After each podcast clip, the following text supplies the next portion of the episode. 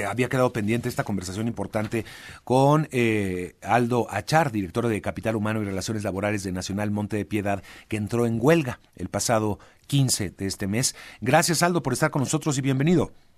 Al contrario, Mario, nuevamente te saludo a ti, a todo tu auditorio, y como comentaba hace un rato, la importancia de esta huelga que nos tiene a todos preocupados, no solo a los empleados del monte, sino la sociedad en general, dado que es una institución que aparte de estar preocupada a través de los donativos que da eh, a las diferentes organizaciones, que son más de 550 organizaciones de la sociedad civil, para combatir a las poblaciones vulnerables sus mayores deficiencias que pueda tener, pues obviamente los trabajadores y todos los que aquí laboramos, pues tenemos preocupaciones y los clientes también.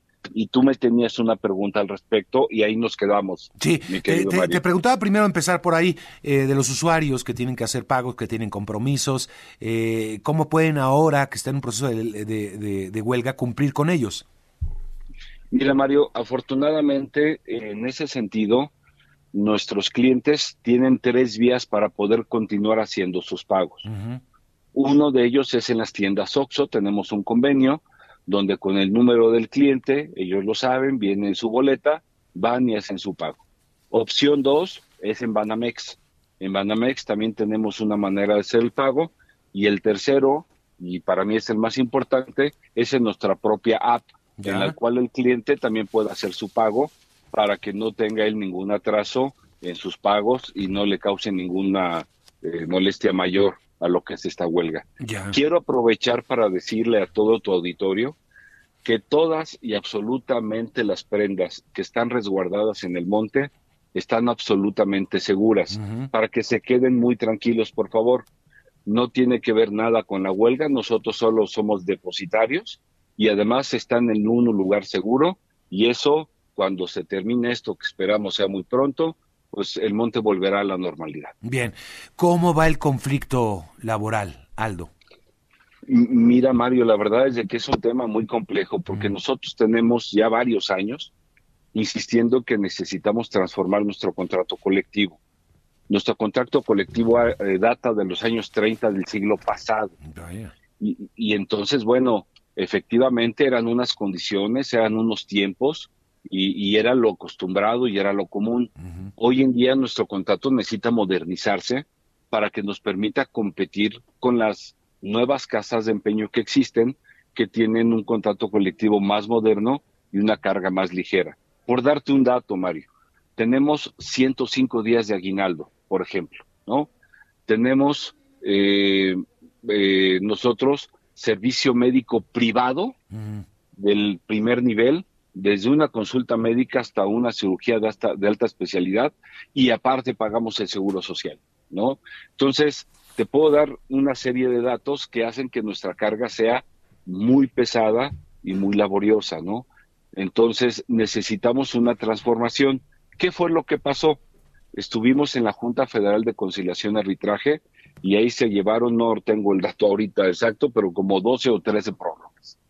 Después nos fuimos a la Secretaría del Trabajo y se dieron ahí nueve prórrogas.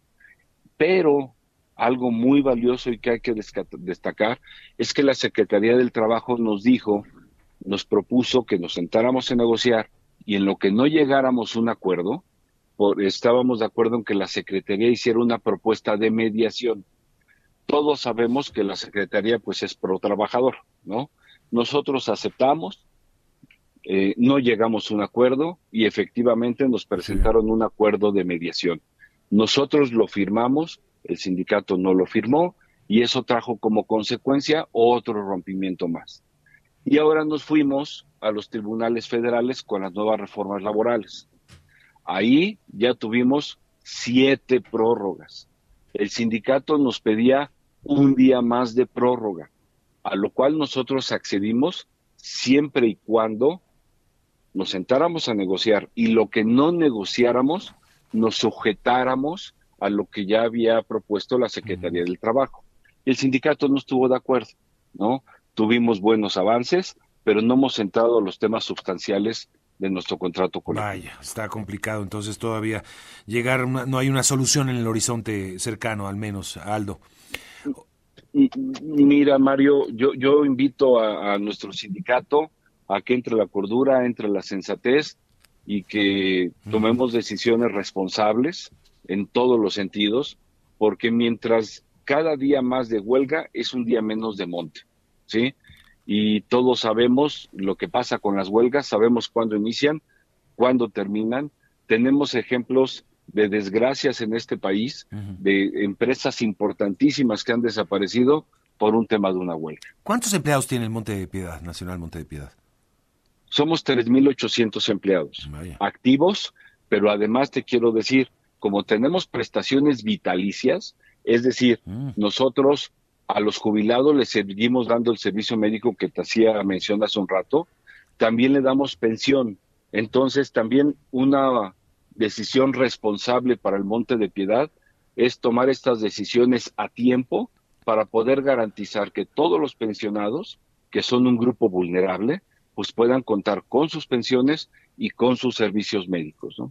Ya, eh, complicado. ¿Y cuántos usuarios activos tendría hoy por hoy el Nacional Monte de Piedad, Aldo? Cerca de un millón de usuarios. Cerca de un millón, es, bastante grande. Bueno, hay que considerar que es la principal, la primera institución financiera de América, ¿no, Aldo?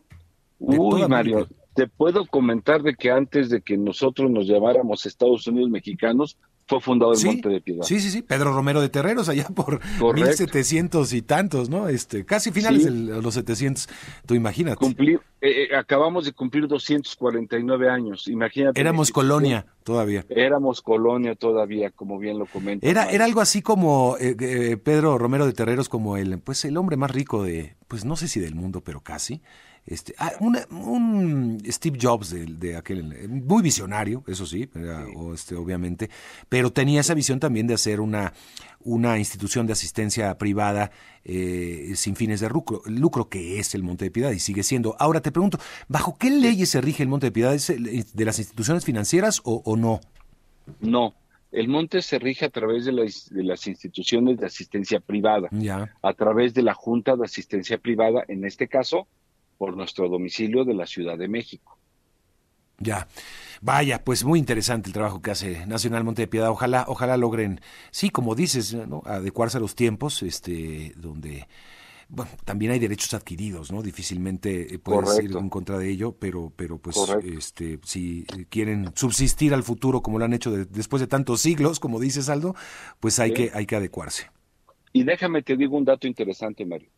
El único dato que trastoca eh, una sola prestación, eh, la propuesta de mediación de la Secretaría del Trabajo, fue eh, el tema, hoy nosotros pagamos la cuota obrera y, la cuota patronal, debiendo el trabajador pagar su parte, ¿no?